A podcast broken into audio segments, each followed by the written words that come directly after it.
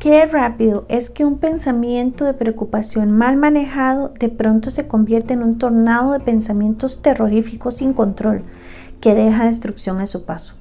Una noticia, un comentario, una historia de alguien más puede llevarte a imaginarte que estás en la peor pesadilla y que el terror domine tus decisiones. Si esto ya te ha pasado, quiero dejarte algunos consejos para detener esa espiral de preocupación.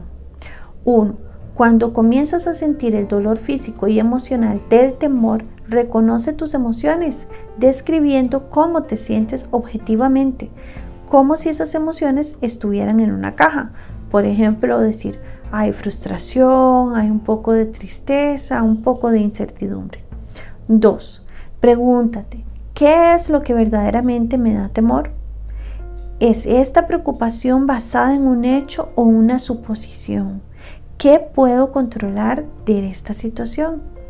Punto número 3. Visualiza el peor escenario y cómo lo manejarías. ¿Qué pasos tomarías para resolver esa peor situación? Pero no te quedes pegada aquí, solo toma unos minutos en este paso.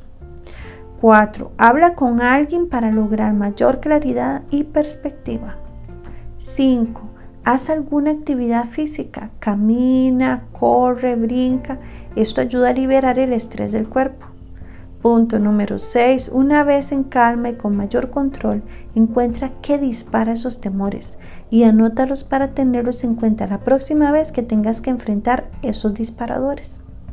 Recuerda que tú no puedes calificarte a ti mismo por esos pensamientos. No eres tus pensamientos y como no son tú, Puedes manejar el ciclo del temor reconociéndolo, evaluándolo y resolviéndolo. Poco a poco irás construyendo una nueva forma de pensar y en tu cerebro se convertirá en un hábito afectando la manera en que enfrentarás cualquier espiral de preocupación en el futuro. Filipenses 4:6 dice, no se inquieten por nada, más bien en toda ocasión con oración y ruego presenten sus peticiones a Dios y denle gracias.